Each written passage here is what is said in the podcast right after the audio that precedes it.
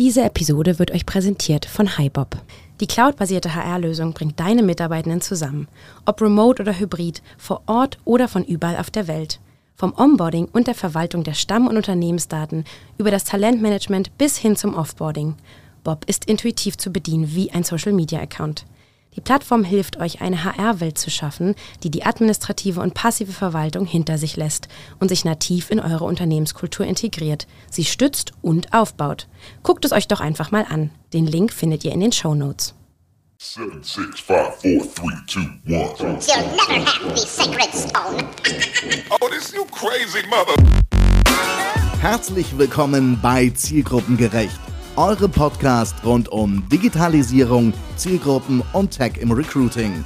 Und hier sind eure Gastgeber, Robindro Ola und Jan Havlicek.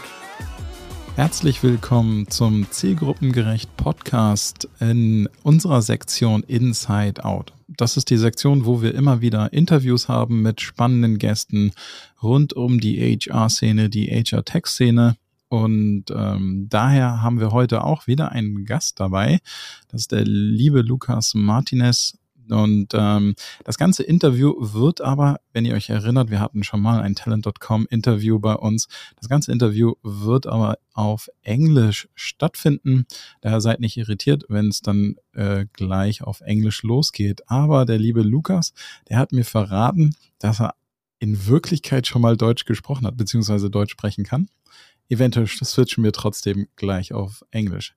Yeah, very warm, warm welcome to you, Lucas. I'm very happy to have you here as a some kind of follow up interview after we had uh, uh, your colleagues here in the podcast, and now some kind of update, fresh interview, just uh, in time before the Talent Pro fair will happen in uh, in end of June in Munich uh, where we will meet again. So, um, yeah, let's start with your introduction, Lucas. Can you give us a quick reminder of who you are and talent.com? Well, thank you very much for, for having me here, Robin. Very excited to, to be here.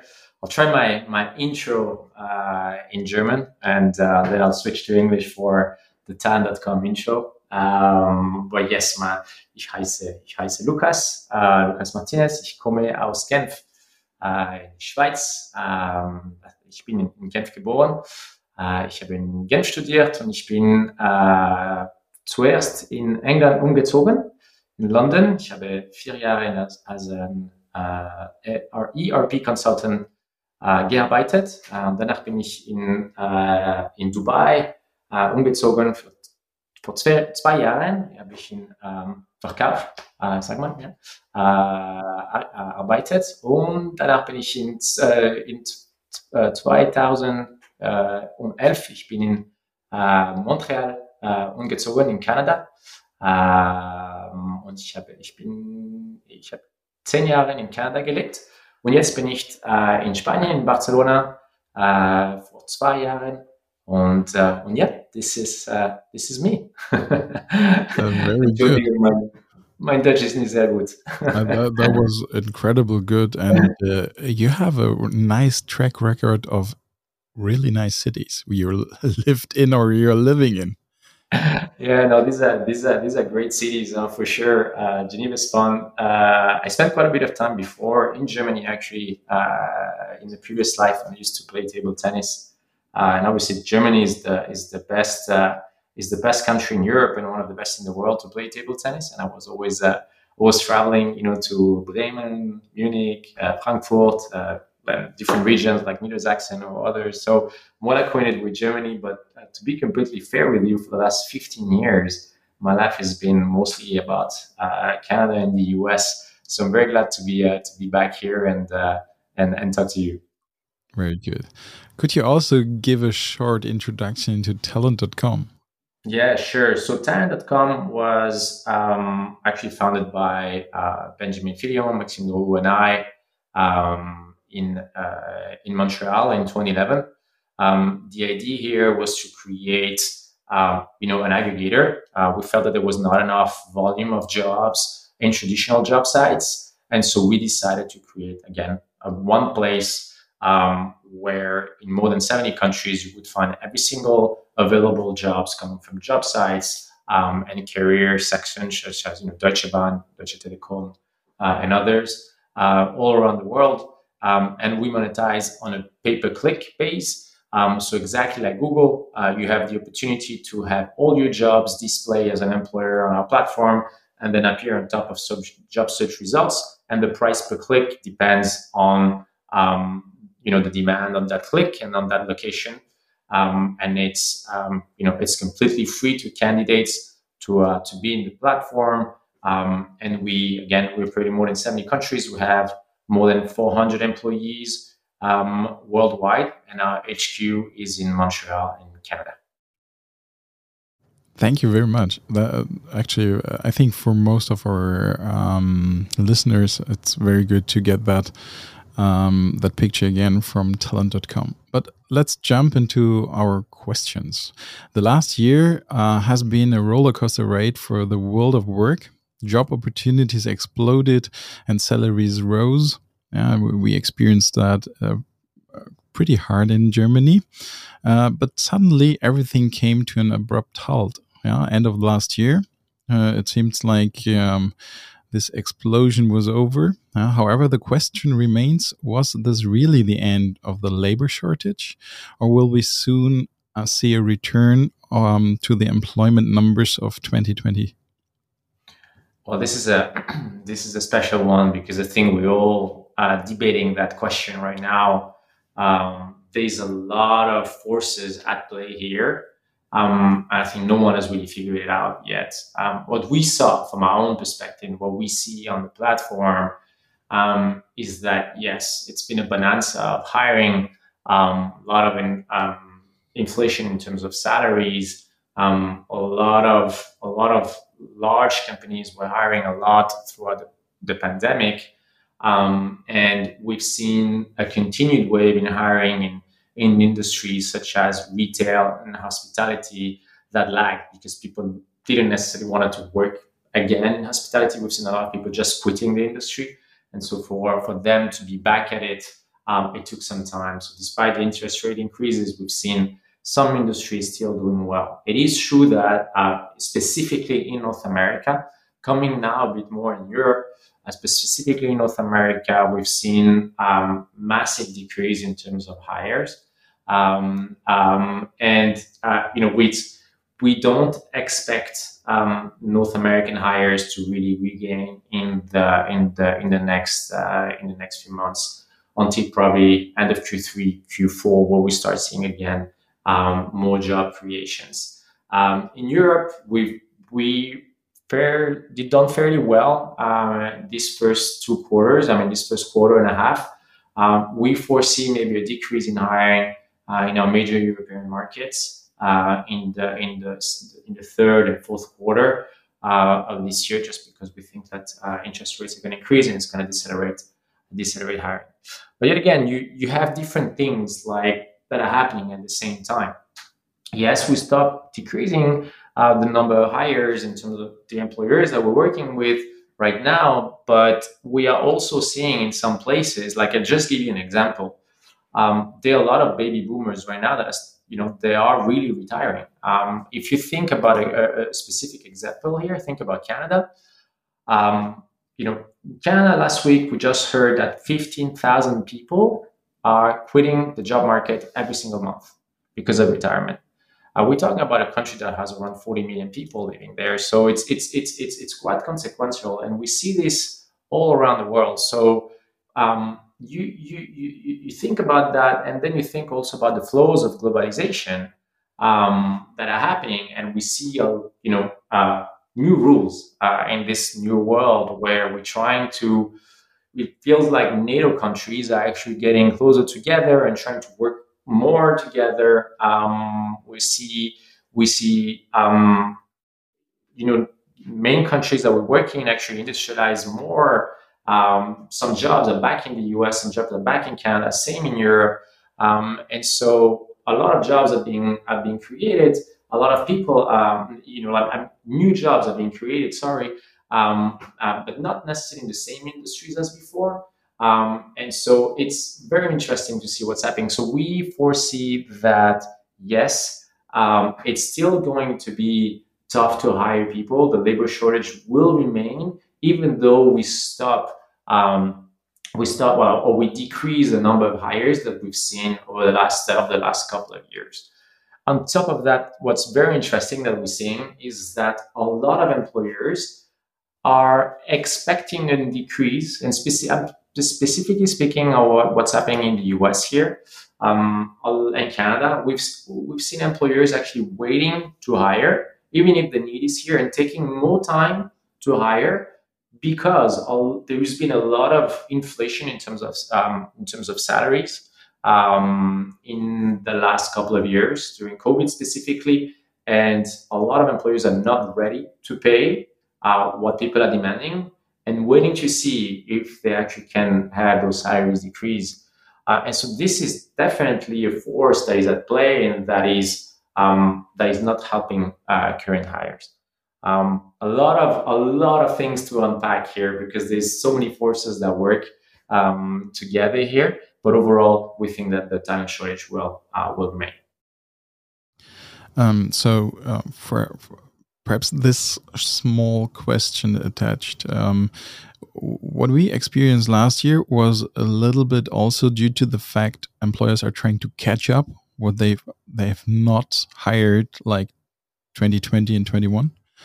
So if they are stopping again this year, will we experience perhaps next year or the year after again such catch up hiring, ex extreme exploding um, um, job opportunities, or you think uh, the start will will be a little bit smoother than last year? Mm. From my experience, and uh, maybe uh, there's some markets that I do not know as well, um, but for what I've seen, um, I think that the hires that needed to be done have been done um, at scale. Um, so I don't anticipate like massive growth of hires um, in, in, in, industry. And again, it just depends on the industry. I'll give you a good example. Uh, healthcare was one of the industry that did a massive catch up because there was a lot of people that left. Um, and there was there's been a readjustment in salaries in healthcare, which was obviously needed there.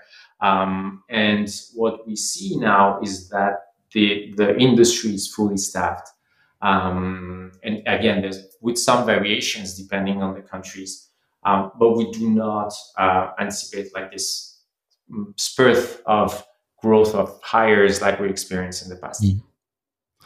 Let's have a look at the large tech companies because recently we we have a lot of articles, at least in the German press, about those big companies. They have experienced massive job cuts recently, coupled with the strong use of AI, you know, ChatGPT and all that stuff. And um, we are currently anticipating enormous increases in efficiency due to those tools. I, I, I, I stopped counting actually the AI applications I have tested, but it was massive uh, during the last couple of months. Will this further emphasize the shortage of skilled workers?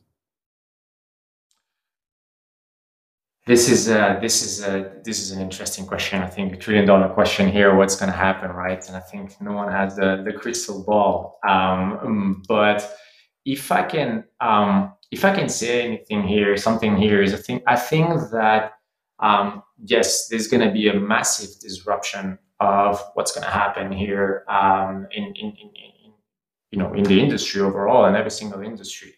Um, some jobs will slowly disappear. Um, I don't think it's going to be from today and tomorrow. I just think that people will start hiring a lot less in some jobs, but some other jobs will emerge.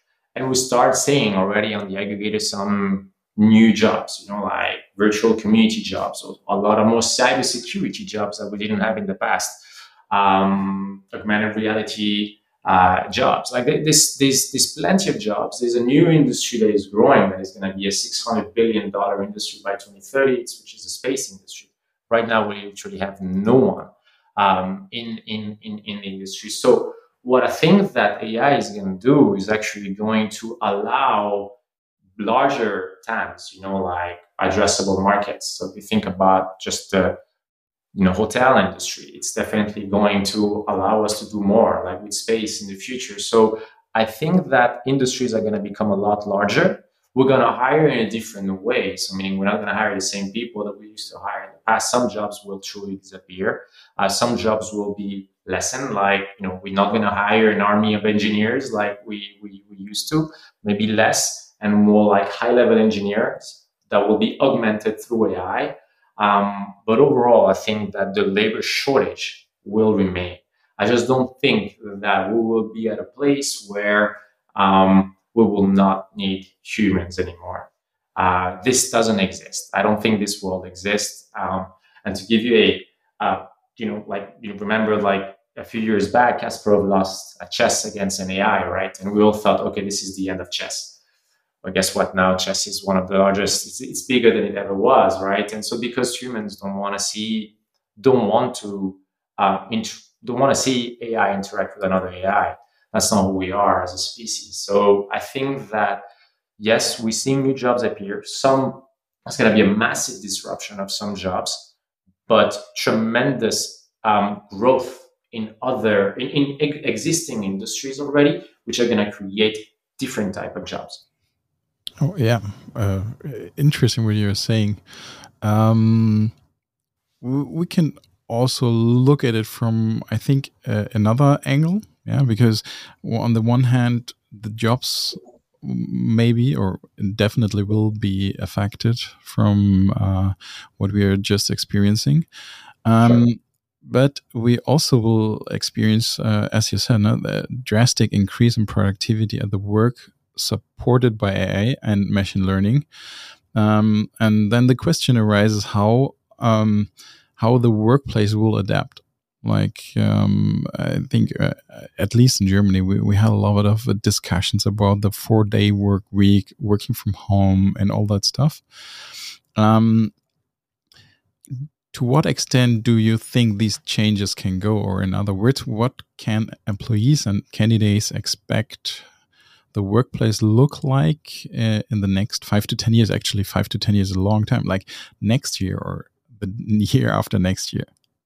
Yeah, it just feels like what we used to say it's going to happen in five 10 years is going to happen, is going to happen next year, right? So it's, uh, it's definitely a strange world that we're living in right now. Every, every week we have something new happening. But look, overall, um, you, you have to look at it in two ways. Um, right now, like I think the first jobs, if we look at the world of work and how it's going to be disrupted, I think we need to look at it like, okay, there are, you know, like more like cognitive jobs, and you have jobs like more like, you know, blue collar, blue collar, blue collar type of jobs, sorry, or you know, jobs where you need someone in the human connection, like a nurse, for example, or all these type of jobs. And so I think these are di- very different um, type of type of distinctions. And so um, when you think about cognitive jobs, they're definitely going to be disrupted. Um, other jobs will will appear, yes. Um, and um, when you think about the more the blue collar space, I think that we're going to see we're going to see disruption, but not in the next five years, um, because you would need robotics, um, and we're not there yet to be able to actually you know disrupt that world. We don't have the capability to scale thousands of millions of, of robots to help us in, in, in, certain areas. So the first disruption is definitely going to be in, office kind of environment, you know, like in white collar in white collar positions. Um, having said that, what I think is going to happen we, is already happening. Like we see how it's disrupting. We're talking about remote work, hybrid work, office work every single day for the last three years. Uh, and we haven't been able to solve it yet. Um, we all at it. It's a very hard problem to solve.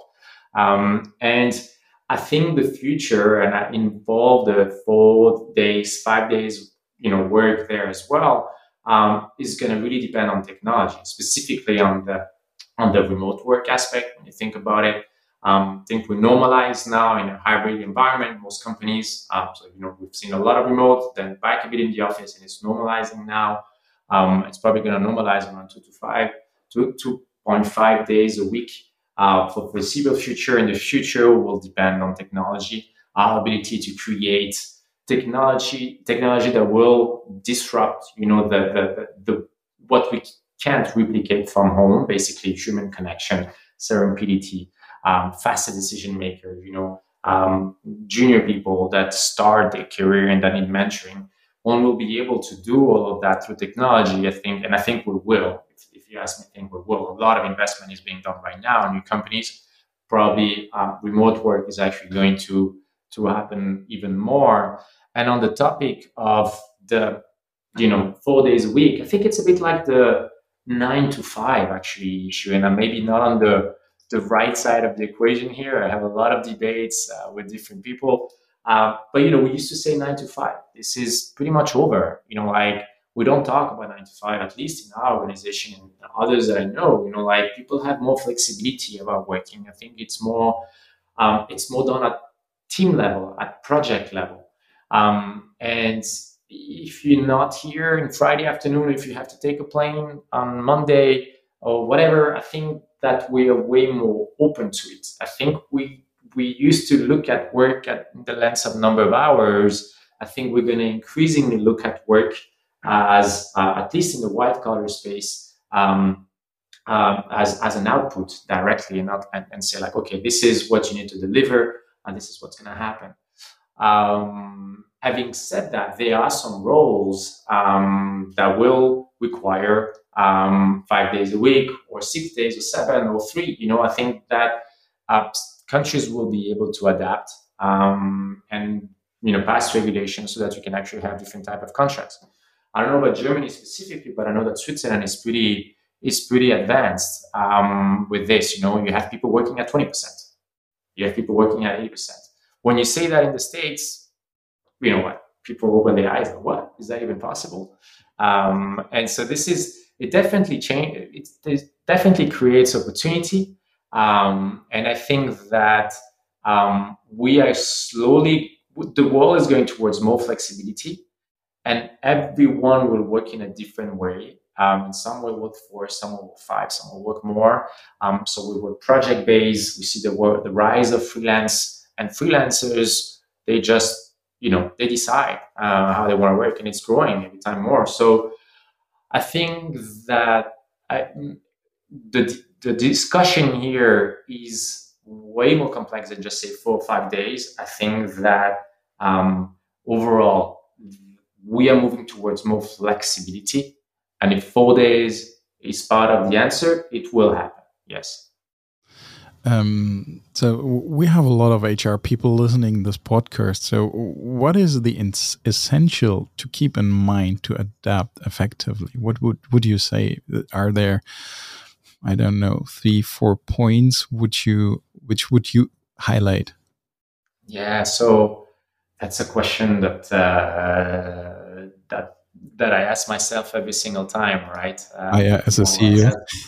yeah, or even as an entrepreneur, you know, like I think that to make it happen as entrepreneurs, you need to be humble. Um, humble because you make mistakes all the time, all the time. Uh, and so um, you, the idea here is that when you make a mistake is to pivot fast. And I think it applies to every single leader uh, around the world. You, you, you need to admit that you make mistakes, own your mistakes. You will probably make a lot of mistakes. Uh, and specifically in this unknown world where we don't know where this is headed, so many changes are happening. So I think that what's key here is to do rapid iteration. You know, like apply this notion of a bit like A/B testing, like we are what we have, you know, in the product world here, in in in in, in other positions, in other functions within organizations. Um, definitely, I think that this is extremely key. So uh, stay extremely humble. Um, um, you know, be aware of your own bias. Um, a good example, I was anti-remote, anti-remote. Like I said, this is bullshit. Never, you know, we'll always go back. Uh, the office, working from home doesn't work. And, you know, I think as humans, we adapt well over time. You know, like that's one thing that uh, we do well as humans. Um, and that's what I did. You know, like um, you know, I created a setup at home. Uh, it was hard at first, but like I eventually managed to overcome it, and now I see the value in working from home. I see why uh, sometimes it brings more productivity to an organization. So I think that's another that's another uh, keynote here is that yes, uh, we need to be uh, aware of our bias and try to evolve. Um, and again, not assume that you know it all. Uh, I think this is it goes back to my first one here. Um, it's really making sure that you that you that you're able to to to evolve fast. Thank you. Um, slowly, we're coming to the end of the episode, and so for me personally, it's it would be very interesting to um, hear something more about talent.com because when we meet, we met first time. I, I met Per on the Zukunft Personal uh, when I got to know to talent.com. Um, and you started conquering Europe quite a while ago. Then you focused on Germany from my point of view, like one, two years ago, I think. Yes. Um, how is business going in Germany? Are you still happy with the decision to to enter the German market? Because from my my personal point of view, German is a very slow market, especially in tech topics, but overall slowly adapting. So, do you regret your decision, or how how is it going? Oh no, we don't regret it at all. Um, the reality is, the German market was extremely ready for our, for us um, we're still a small player in Germany. That's the reality. We're still growing, uh, but it's the fastest growing market. Just because we started a bit later, um, there is a catch up effect that is going on right now, and we've been able to actually grow extremely fast. So um, it just became the number two country for us in Europe uh, that quickly. Um, well, when you think about it, more than 80 people live in 80 million people live in Germany, so this makes sense, right? And there is a high GDP country uh, ready for technology, uh, high internet penetration. So of course, well, everything was ready for us to actually make it happen in Germany. There was a, um, they needed to be, we needed to change actually our way of doing because we were extremely, uh, you know, English focused. Everything we're doing was like for the US or Canada, um, for the UK, just because it was easier in terms of language. But what we did is like, hey, as founders, we're Europeans. You know, we met in Switzerland. Switzerland speaks like four languages um, we knew that we had to had to adapt, and so we let we made sure to work with amazing German people as opposed to come in, you know, like like North Americans and just say like, oh, this is what we're gonna do things. No, let Germans do their thing because this, they know the country better, and that's what we've been doing, and it's working out great for us. And so what you can expect from us is actually doubling down our efforts in Germany in the next couple of years, actually, because it's working so well. Nice, very nice. Um, let's move on to the final question. It's uh, actually a crystal ball question.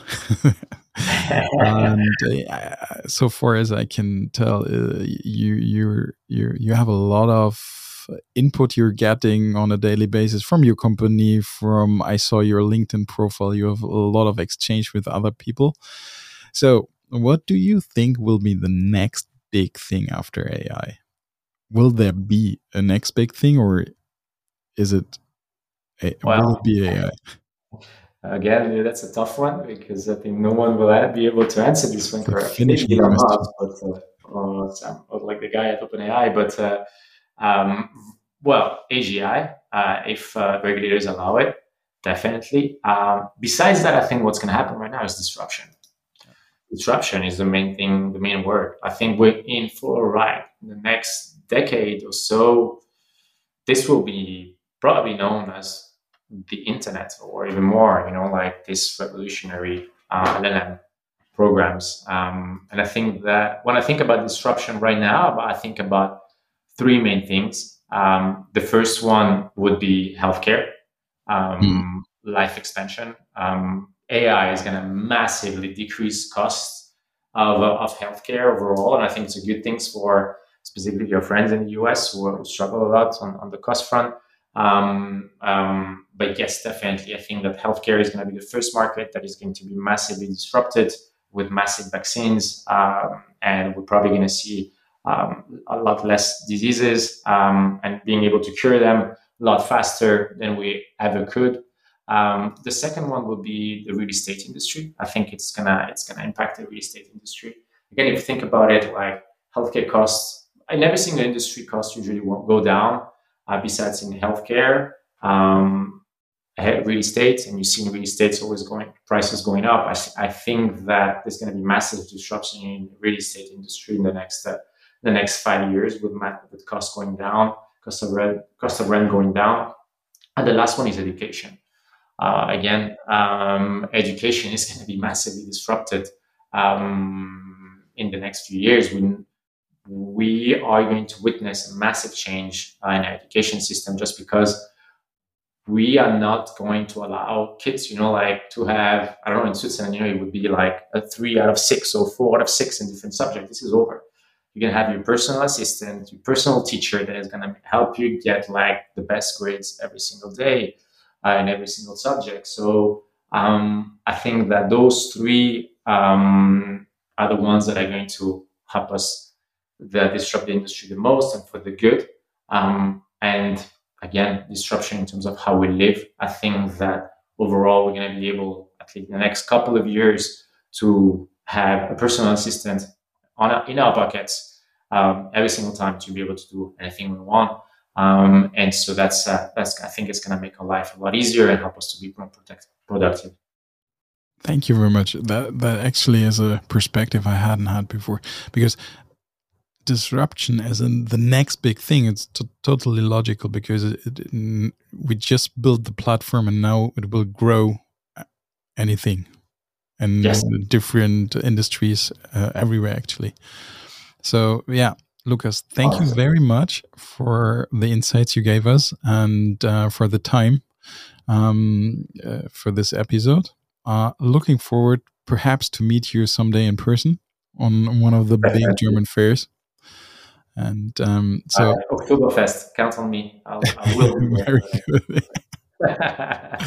very good. Uh, will will there be a talent.com table? Well, I surely hope so. For sure. okay. so, thank you very much again uh, and have a nice day. Thanks. Uh, danke schön, Robin. Uh, es war sehr geil und bis bald. Sehr gut. Das war Zielgruppengerecht von Robindro Ulla und Jan Havlicek. Du möchtest mehr erfahren? Dann schau jetzt auf www.zielgruppengerecht.de oder Robindro Ulla und Jan Havlicek auf Sing und LinkedIn. Und jetzt ist wirklich Schluss.